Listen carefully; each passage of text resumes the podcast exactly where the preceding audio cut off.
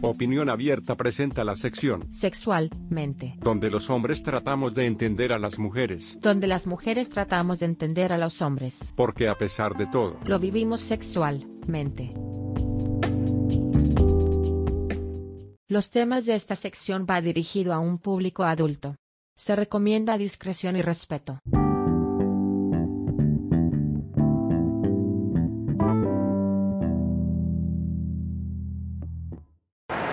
Saludos, ¿cómo están todos ustedes? Bienvenidos a otro episodio de Opinión Abierta. Mi nombre es Juan Arturo Cárdenas.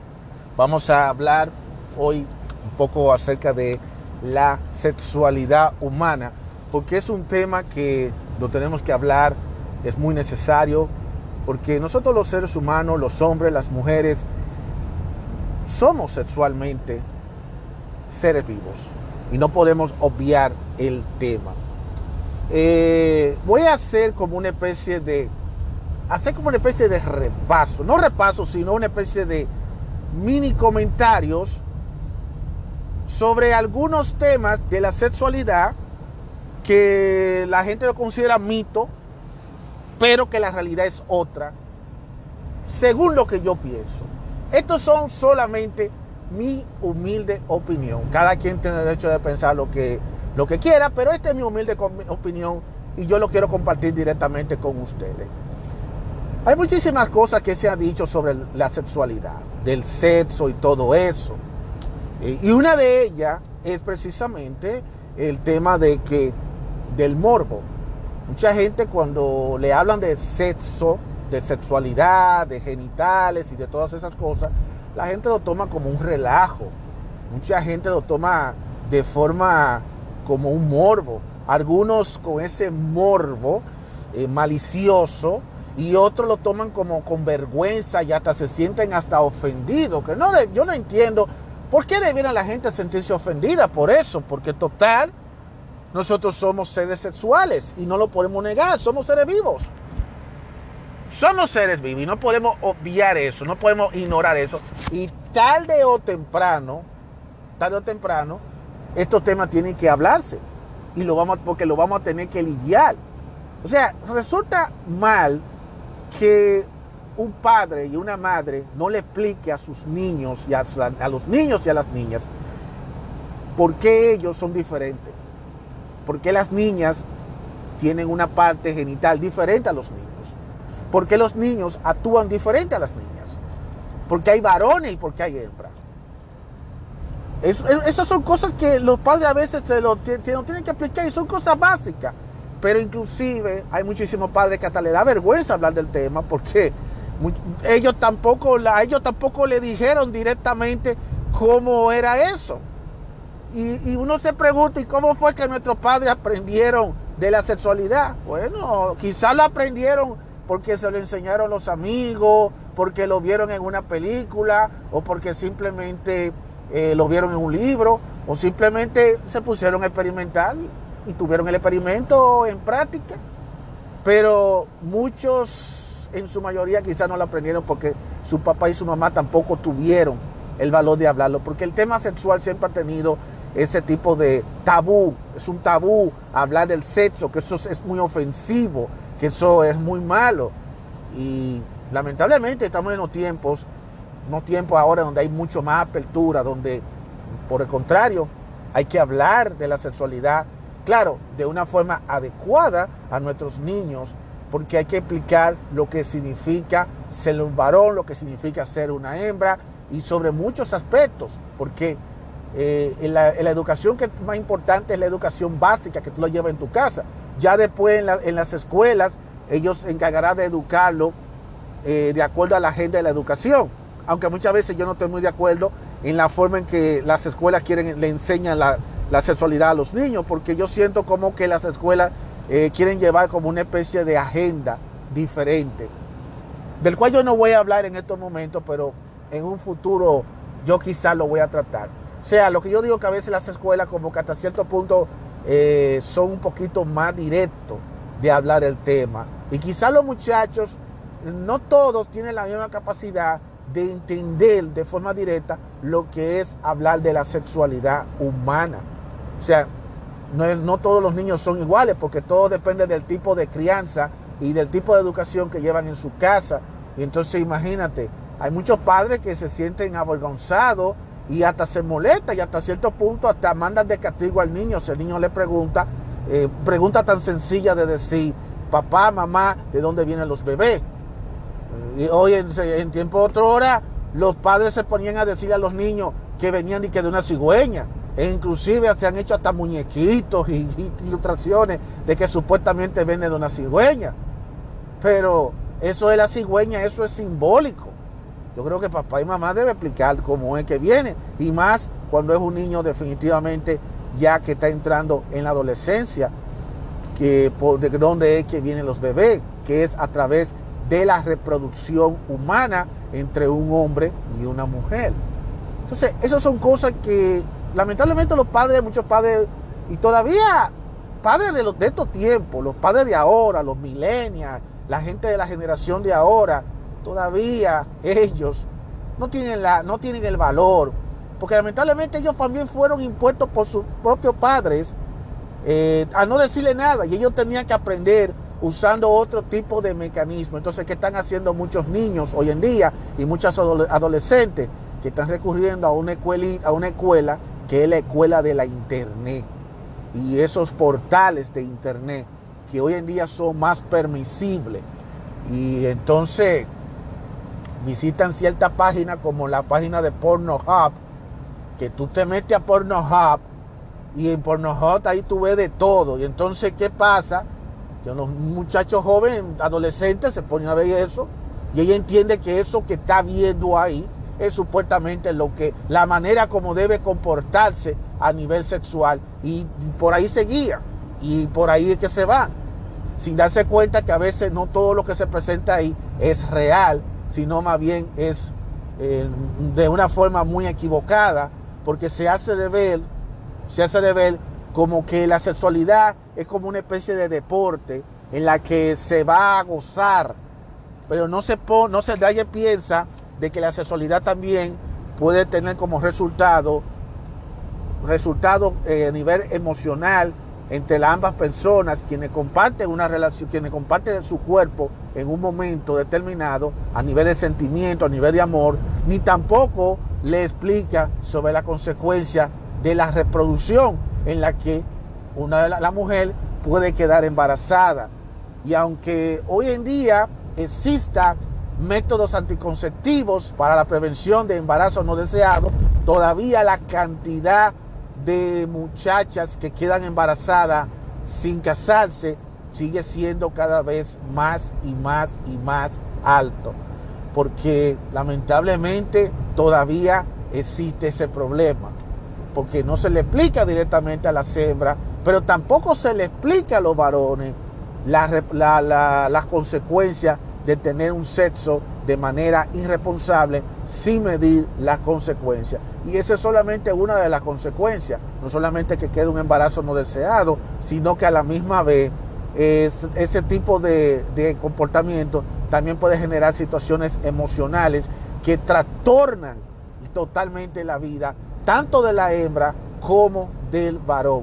Porque específicamente las muchas, las hembras, si ella tiene una, se ve involucrada sexualmente con un varón y por ejemplo ella siente que el, varón está supuesto de quedarse con ella, porque muchas hembritas, muchas hembras piensan que el hecho de tener relaciones sexuales con el varón quiere decir que ese, ese chico se va a quedar para toda la vida con ella, porque ella asume que él va a estar con ella todo el tiempo y después se, se da cuenta que lo que el varón quería era simplemente salir con ella, ligar con ella y pasar el rato con ella para después seguir más para adelante y seguir con otras muchachas. Entonces muchas muchachas lamentablemente toman dos caminos. O el camino de la depresión que hace que ella le tenga repudio a los hombres y que no quiera definitivamente saber de los hombres y que sean, se sienta con este resentimiento que hoy en día estamos viendo entre muchas hembras, o si no, toman el camino de ser más agresiva en la que, ok, tú jugaste conmigo, ahora yo voy a jugar con ustedes y yo me voy a acostar con cuantos varones se aparezcan que no les importa. O sea, de los dos caminos que tomen, cualquiera de los dos caminos que vaya a tomar es un camino totalmente que no la va a llevar para nada, absolutamente nada. Y por eso es que ustedes ven hoy en día muchas madres solteras, muchas madres que viven solas, muchas mujeres que le cuestan trabajo de encontrar pareja y muchas mujeres con muchos traumas psicológicos, porque todo definitivamente por una irresponsabilidad que ha ocurrido durante su juventud o durante su adolescencia. El, caso es que siguiendo temática de mitos, eh, otro de los mitos que más se habla tiene que ver mucho con a qué edad se debe tener relaciones sexuales.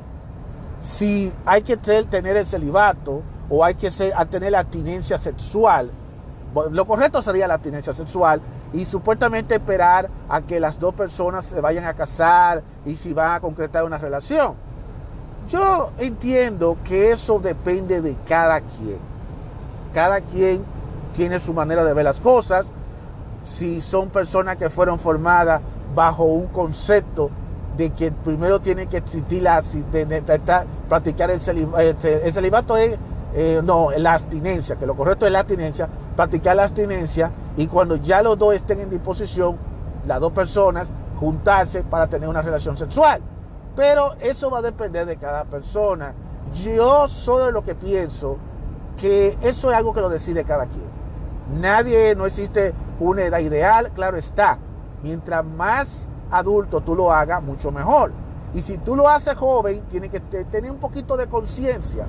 Porque muchas veces cuando, somos, cuando son adolescentes y son jóvenes, no miden las consecuencias, solamente piensan en el momento de la gozadera, porque miran el sexo como una gozadera y no miran lo que viene después. Entonces por eso eh, eso va a depender de cada persona y ten en cuenta de que no importa que lo haga, va a haber consecuencias y tiene que estar fuerte a la consecuencia. No puedes tampoco pensar que si tú te tienes una aventurita con tu novia, en, los varones, pero esto va para los más en los jóvenes, si, los jóvenes, si un muchacho joven tiene relaciones con su novia o con cualquier amiguita que se encuentre en una fiesta y en una cosa, no puede pensar que no va a haber consecuencias. La van a ver. Y aunque muchos digan, bueno, pero yo me protegí, yo usé preservativo, ella se tomó la pastilla anticonceptiva, ella no va a quedar embarazada. Es que no solamente es un asunto de embarazo, es también otros, otro tipo de asuntos a nivel emocional, también que puede pasar tanto en la vida de ella como también en la vida del varón. Porque aunque los varones, aunque ustedes no lo crean, los hombres también sienten y los hombres padecen. Y también depende de la forma en que tienen también la relación sexual, porque aquí yo voy a entrar en lo algo mucho más profundo. Recuerden que estamos en el segmento de sexualmente.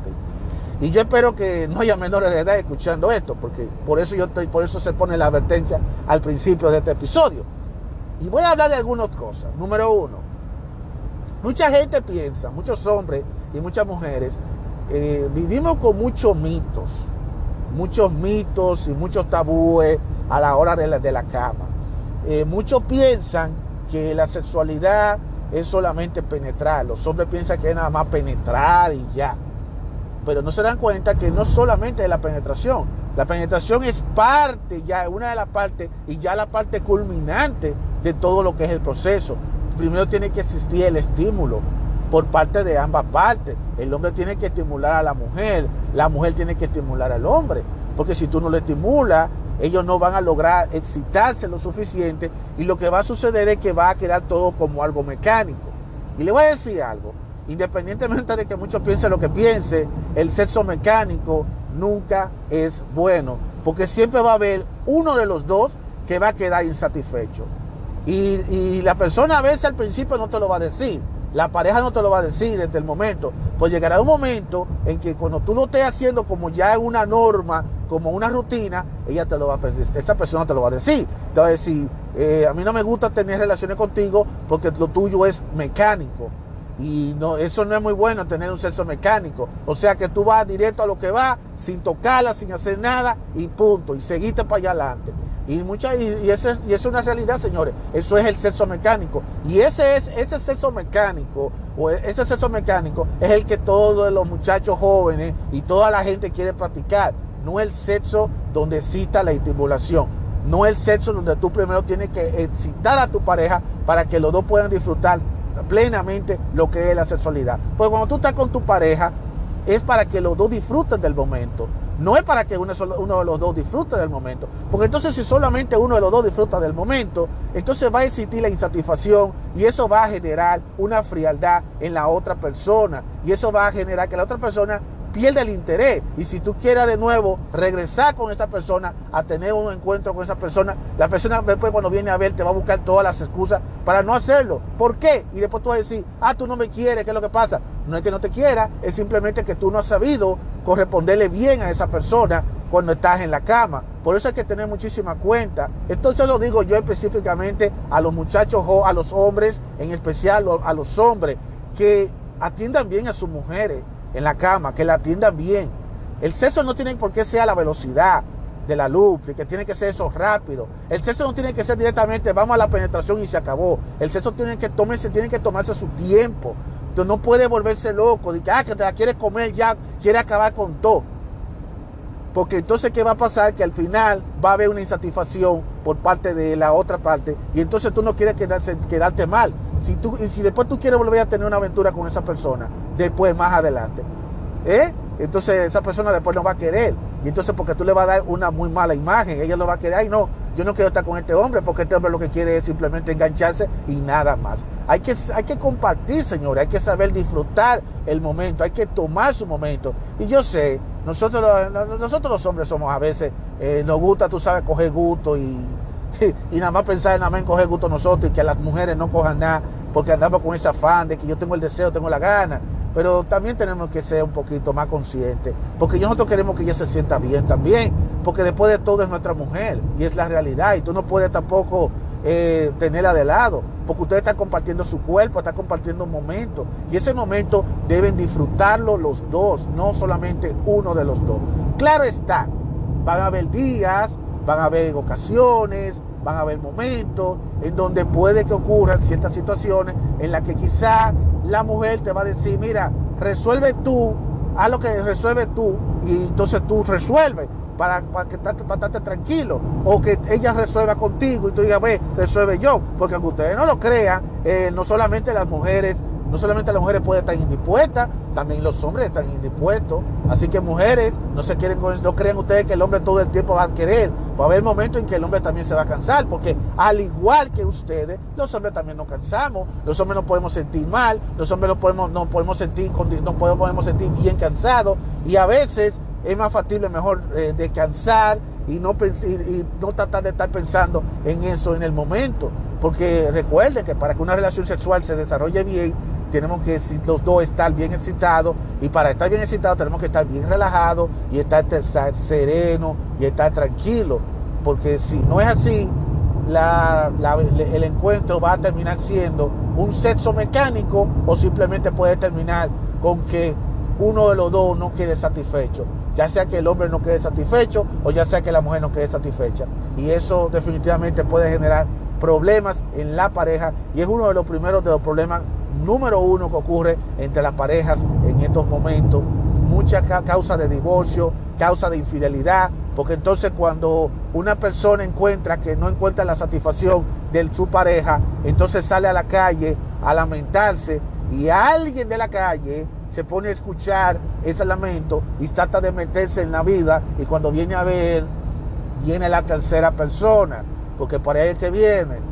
Porque los amantes, las personas, los amantes, utilizan la táctica de, escuchar el desahogo de las quejas que dan las personas cuando están con problemas con su pareja.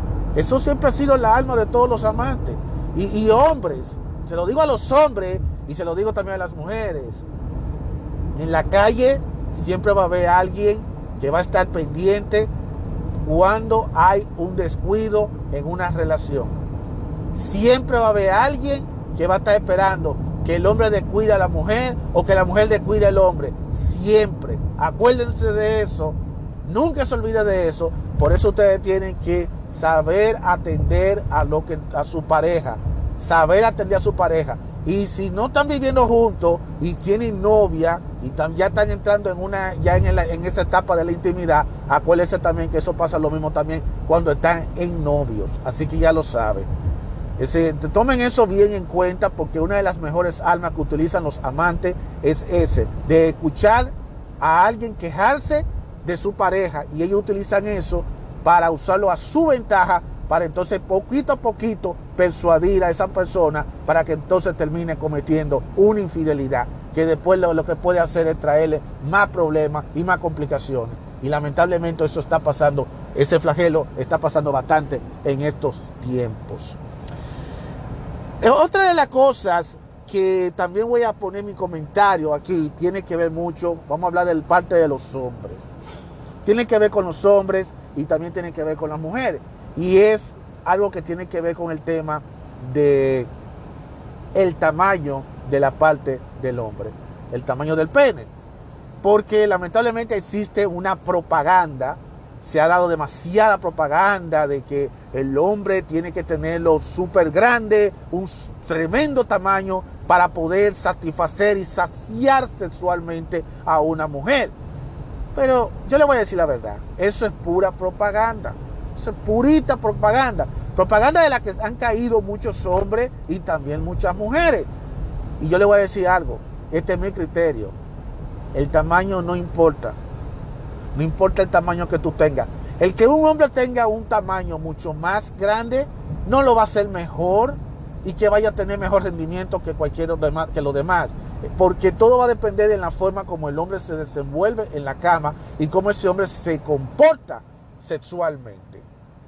No vale que tú seas que un hombre, sin importar la etnia social, porque existe el, el, estereotipo de que ciertas etnias y ciertos tipos de hombres supuestamente tienen el privilegio de tener los super tamaños, los super size, los super tamaños, que enloquece a las mujeres, no siempre ellos suelen ser los mejores ellos tienen que demostrarlo con el rendimiento. Y, si tú eres una persona que sabe rendir bien en la cama y sabe tratarte bien, tratar bien a la, mujer en la cama, y es un hombre que te sabe desenvolverte bien en la cama, ahí no va a importar el tamaño. Ahí lo que importa es cómo tú como hombre actúas en la cama. Por eso le digo a aquellos hombres que dicen que no lo tienen, no lo tienen grande, que no tienen tan super tamaño, que no se estén acomplejando, que más bien se preocupen por ellos darle un mejor trato a la mujer en la cama. Que al final de cuentas, con el, con el mejor trato que tú le hagas a la cama, como tú la sepas tratar a ella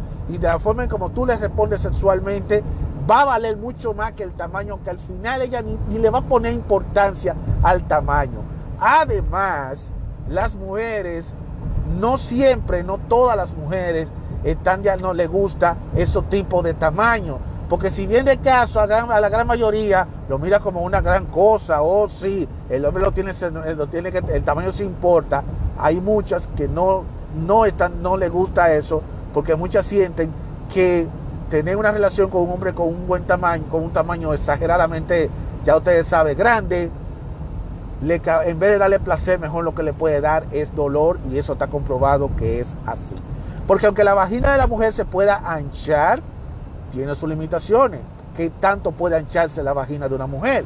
Entonces, hay mujeres que han tenido experiencia y han tenido quejas de que ya han salido con hombres que lo tienen, ya tú sabes, el super tamaño, del cual todas las mujeres sueñan tener el, el hombre ideal, pero entonces se dan cuenta que más que tener placer lo que están teniendo es dolor y se supone que la relación sexual no debiera haber dolor, no debiera ser incómoda, la relación sexual debe ser placentera y debería ser cómoda y debería ser excitante para ambas partes. Por eso yo le digo a los hombres, hombres, no te acomplejes por el tamaño de tu parte. Si Dios te dio ese tamaño, eh, trabaja mejor en cómo tú te desenvuelves en la cama con esa mujer y créeme que no importa el tamaño que sea, no importa lo que sea, si tú la sabes tratar bien en la cama, la mujer se va a sentir bien y no le va a, no le va a interesar para nada el tamaño. Y eso también va para las mujeres. Las mujeres también tienen que valorar al hombre. Una mujer no puede menospreciar a un hombre simplemente por un tamaño. El tamaño no es lo que vale, lo que vale es cómo el hombre se desenvuelve.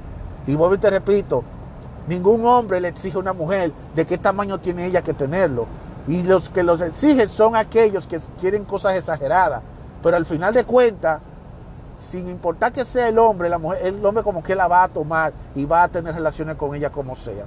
Yo sé que muchos van a decir, bueno, pero hay muchos hombres que quieren las mujeres con los senos, ah, con los senos grandes, que lo quieren con la cadera grande, que tienen con, con las nalgas bien grandes, pero usualmente, independientemente de todo eso, esos son sinceramente hombres que solamente quieren, que se sienten atraídos por ese tipo de exageraciones. Pero a la hora de la verdad, el hombre lo que quiere es simplemente es desenvolverse sexualmente con la mujer.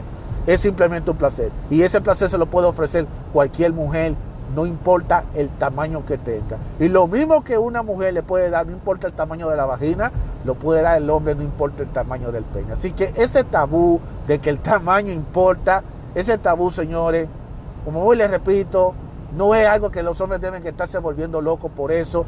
Y yo no estoy de acuerdo con que muchos hombres se pongan hasta de que tomándose drogas y patillas y haciéndose operaciones para agrandar en su parte, porque eso es engañarse a sí mismo, claro está, cada quien es dueño de su cuerpo, cada quien hace lo que se le pegue su gana con su cuerpo, pero eso no le va a garantizar, honestamente, que lo va a hacer más hombre que los hombres. Vuelvo y te repito, el hombre no va a ser más hombre por el hecho de que tenga un buen tamaño de su parte íntima. Eso es bueno que los hombres lo sepan. Tú eres hombre y todos tenemos la misma capacidad de hacer sentir bien a una mujer. El asunto está en nuestra mente y el asunto está en cómo nosotros debemos desenvolvernos sexualmente ante ella. Lo mismo sucede también a la hora de, tener el acto sexual eh, y con lo que tiene que ver con, con algunas cosas que pasan durante el acto sexual, como por ejemplo lo que es el sexo oral. El sexo oral, muchos hombres, y también hay mujeres también, pero en su mayoría los hombres, usualmente tienen la tendencia de creer que eso es obligatorio el tener sexo oral, que la mujer le haga el sexo oral al hombre. Y también, bueno, la mujer también quiere que el hombre le haga sexo oral a las mujeres. Y el sexo oral es algo que depende de cada persona. O sea, hay personas que quieren practicar el sexo oral, pero hay otras personas que te van a decir, no, yo no quiero sexo oral, yo quiero directamente el asunto y ya. Y, si, el, hombre el o la mujer se encuentra con personas, con la pareja que no quiere nada de hacerle oralmente, sino que quiere ya directamente ya el, acto sexual per se, pues no tiene por qué estarlo criticando, ni estarlo condenando, ni tampoco estarlo obligando. Porque el sexo oral no es algo obligatorio, es algo que cada quien lo puede tomar a su manera. No es parte del ciclo sexual, es simplemente una alternativa sexual, es algo que le puede agregar cierto tipo de ingrediente al momento, pero no necesariamente significa que todo el mundo tenga que tener sexo oral para poder completar un acto sexual. Por lo que yo le digo a todo el mundo, a todos los caballeros por ahí y a esas mujeres por ahí, que el sexo oral no es algo obligatorio per se para tú llevar una buena relación sexual. Hay muchas parejas que tienen buen sexo y no tienen sexo oral. Hay otras que sí tienen el sexo oral y, antes de disfrutar del, sexo. Todo depende de cada quien. Siempre es bueno que esos temas lo abren sobre la mesa antes del momento, decir, y, aprender a respetar también, porque se ve mal que porque uno quiera y el otro no le gusta o no quiera, entonces el que le el que quiere entonces quiera tomarlo como una ofensa y lo quiera tomar mal. No, las cosas hay que hablarlas, hay que ponerse de acuerdo y hay que aprender a respetar a los demás. O sea, que, quiero, que quise decir esto porque muchos piensan que la sexualidad eh, tiene que ver mucho con el sexo oral. El sexo oral, eso depende de cada persona, como le digo. inclusive hay personas que no le excita el sexo oral. Hay personas que sí, hay hombres que sí, hay mujeres que sí, pero hay hombres que no y hay mujeres que no. Porque todos somos diferentes. Y el hecho de que a ellos no les excite, el hecho de que a ellos no les guste por las razones que sea, de que quizá ellos lo sientan como, uy, me da asco, lo que sea, eso es normal. Porque cada quien es diferente. Cada quien es, diferente y no todo el mundo tiene un criterio igual. Ahora, el querer tratar de imponerle a todo el mundo de que, ah, no, tú tienes que tener sexo oral porque si no hay sexo oral no se puede tener sexo, eh, eso no es así. Tú primero tienes que hablar sobre la mesa, decir las cosas claras con tu pareja, con la persona que tú vas a tener ese encuentro sexual, decir lo que tú quieres. Y si la otra persona está de acuerdo, bueno, ok, va a estar de acuerdo. Pero si la persona no está de acuerdo, también tiene que respetarlo. Al final de cuentas, la parte más importante de, la relación sexual no es el sexo oral, sino el otro sexo, que es el sexo que todo el mundo conocemos, la, la otra penetración que todos conocemos. Eso es lo que vale. Otro mito tiene que ver mucho con las posiciones sexuales. Hay muchos que tienen la percepción y la idea de que la única posición sexual tiene que ser eh, la del perrito o la misionera o la de al lado o lo que sea.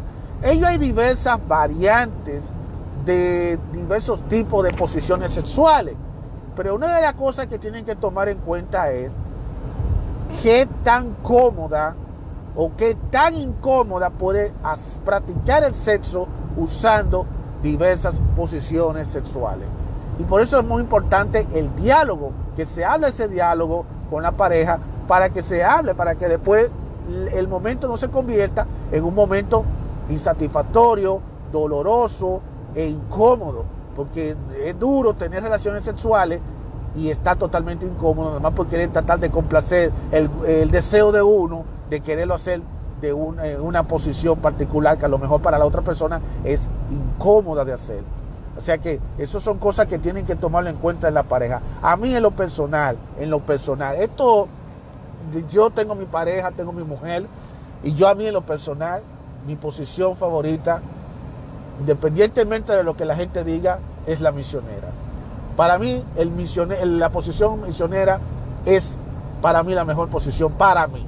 O sea, esto es para mí. Ahora, de que a otras personas le gusten otras posiciones, está bien. Y yo he practicado las otras posiciones, la he hecho con mi pareja y, la he disfrutado, pero no lo disfruto, no, no, pero yo disfruto más con la misionera. Yo no sé por qué, pero me gusta. Eh, de hecho, hay muchas mujeres que le gusta la posición misionera, hay muchos hombres que le gusta la misionera, pero como te digo, cada gusto, cada quien es un loco aparte, cada quien tiene su mundo aparte. hay algunos que le gusta la misionera como a mí, pero hay otros que le gusta la del perrito, a otros que le gusta de al lado, a otros que le gusta lo que sea. Pero sea cual sea, siempre es bueno que hable con tu pareja y que determine si pueden hacerlo, si está en disposición de hacerla y si en el momento del acto no les resulta, eh, no les resulta cómodo hacerlo, pero si les resulta incómodo. Porque si les resulta incómodo, entonces van a tener que hacer algunos cambios hacer algunos cambios para que el, el acto sexual sea más cómodo. Porque tampoco podemos ser egoístas. Y aquellos hombres y aquellas mujeres que nada más quieren ciertas posiciones y que a lo mejor a su pareja eh, les resulte incómodo o les resulte difícil de hacer esa posición, no lo forcen. Traten de hacer algo que pueda compaginar para los dos, algo que le puedan compartir. Recuerden, ustedes van a compartir con la otra persona y los dos tienen que hacer algo que los dos puedan disfrutar, no que solamente uno de los dos lo disfrute y que les sea sumamente incómodo disfrutar eh, esas posiciones sexuales. Hay varias variantes de esas posiciones y de todas esas posiciones, muchísimos tipos de posiciones, pero casi siempre se centran en las dos más, eh, más usadas, que es por ejemplo la misionera y la del perrito, que son dos de las más frecuentes. En muchos casos, en el 90% de los casos, la misionera es la que más, eh, es la más que la gente practica, porque en la misionera eh, a muchos le encanta porque tú puedes ver el rostro de la otra persona y el sentirse uno encima del otro es algo mucho más placentero y lo digo a la brava, yo me siento mucho mejor y, también hago ciertas variaciones, o sea, se puede hacer varias variaciones de que no solamente el hombre comande, comande este de, de, comandante, sino que ponga a la mujer que comande también y eso también excita mucho más, de hecho a muchas mujeres le encanta cuando ella la ponen al mando, que ella sea la que esté encima del hombre y, disfruta del momento. Hay mujeres que le encanta eso. A los caballeros que no han tratado eso con su mujer, con su pareja, pues debieran tratarlo de hacer para ver cómo les resulta. No existe ninguna desventaja, ni tampoco existe eso de que yo voy a dejar de ser más hombre, dejar de ser hombre simplemente porque la mujer esté encaramada encima de mí. No, eh, tú vas a seguir siendo el macho de ella como quiera créeme, se lo digo por experiencia, a muchas mujeres le va a encontrar esa posición, a esa posición. Créeme que le va a gustar. Es una posición que muchas mujeres la disfrutan.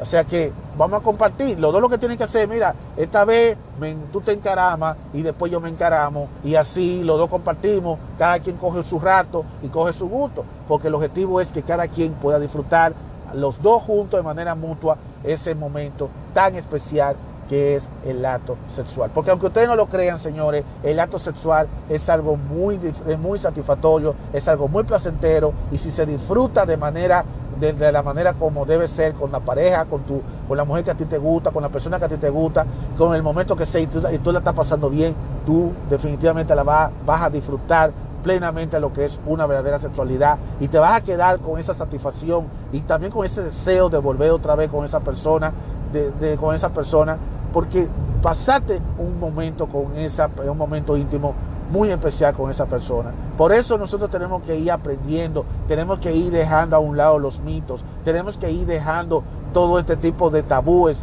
porque estos tabúes, estos mitos del tamaño, de que la posición sexual tiene que ser aquella, de que tiene que haber el sexo oral, y, eso que hay otros temas más que todavía yo no lo, no, no, no lo voy a abarcar en este episodio, pero lo voy a abarcar en otro episodio no podemos cerrarnos las puertas, tenemos cada vez más que abrirnos. Ahora, abrirnos no quiere decir que tú vas a llevar un libertinaje y vas a querer llevar la cosa a lo loco, no, sino que tú simplemente de una forma decente, de una forma moral. No hay que caer a la indecencia para tú disfrutar de la sexualidad.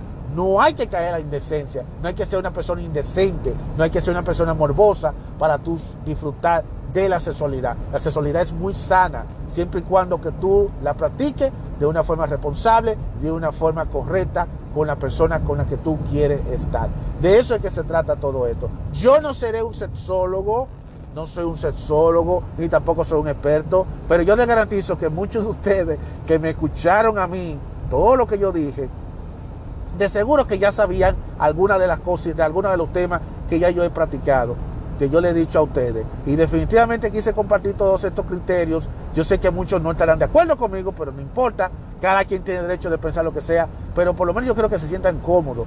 Sobre todo, tener ese diálogo, tener esa comunicación, tener ese, ese diálogo, esa comunicación, de decir, de, hablar de, esos temas con tu pareja, de decir, mira, qué es lo que te gusta, qué es lo que no te gusta, eh, cómo podemos hacer esto, cómo podemos hacer aquello. Porque muchas veces cuando no existe esa comunicación, después está en el acto sexual y después pasan cosas y después la pareja se queda callada o tú te quedas callado y después eso se va guardando y después entonces viene un momento en que después tú no vas a querer tener las relaciones con ella o esa la pareja no va a querer tener relaciones contigo y entonces ahí van a venir los problemas, los conflictos maritales, los conflictos de pareja, después viene la infidelidad y todas esas cosas. Y tenemos que buscar la forma de luchar para mantener nuestra relación con una persona. No, no, no podemos permitir que por un descuido, que por un desentendimiento, por esa falta de comunicación, nosotros entonces echemos a perder una relación que tanto trabajo toma de construir con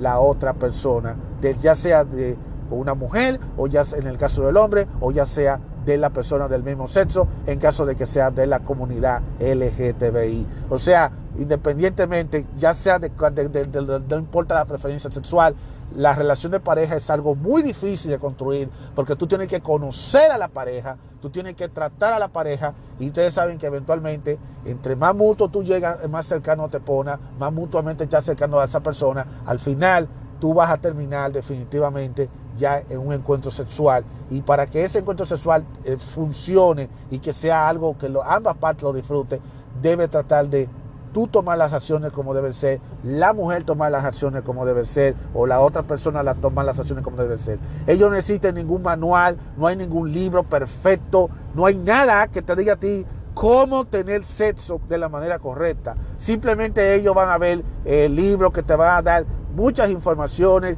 muchas cosas que te pueden decir cómo tú desenvolverte, qué hacer, qué no hacer. Pero al final de cuentas siempre va a haber ese margen de error, siempre va a existir esa, e, ese, esa cosa que no va a estar 100% completa, pero de toda manera, siempre es bueno escuchar los consejos, siempre es bueno leer, pero sobre todo hablar. Hablar y hablar las cosas sin miedo. No hay que estar teniendo vergüenza, no hay que estar que, de la risa, eh, no, sino hablar de la manera franca, decir las cosas francas como son, porque después de todo tú estás hablando con tu pareja y en algún momento ustedes van a tener ese, ese, ese momento íntimo, lo van a tener. Y sería bueno que los dos se vayan entendiendo y sepan qué es lo que uno espera el otro, para así evitar esos tipos de decepciones que a veces se dan en las parejas de que a veces la mujer espera una esperaba una cosa de un hombre y resulta que no le, no, no le salió como quería, o el hombre esperaba algo de esa mujer porque esa tipa que estaba buenísima y cosas, y mira lo que me salió. Entonces, a veces hay que tratar de tener muchísima cuenta con eso, porque a veces no podemos crear esas altas expectativas sin nosotros primero conocernos cómo somos realmente en la sexualidad. Esas son cosas que tú tienes que hablarlo por encima de la, por encima de la mesa y sin ningún tipo de tabú. Así que vamos a tratar de ser felices de una forma responsable, de una forma sana. De esa, esa es la idea de sexualmente. Muchísimas gracias a todos por escuchar este episodio de Opinión Abierta. Mi nombre es Juan Arturo Cárdenas y será hasta un próximo programa. Nos vemos.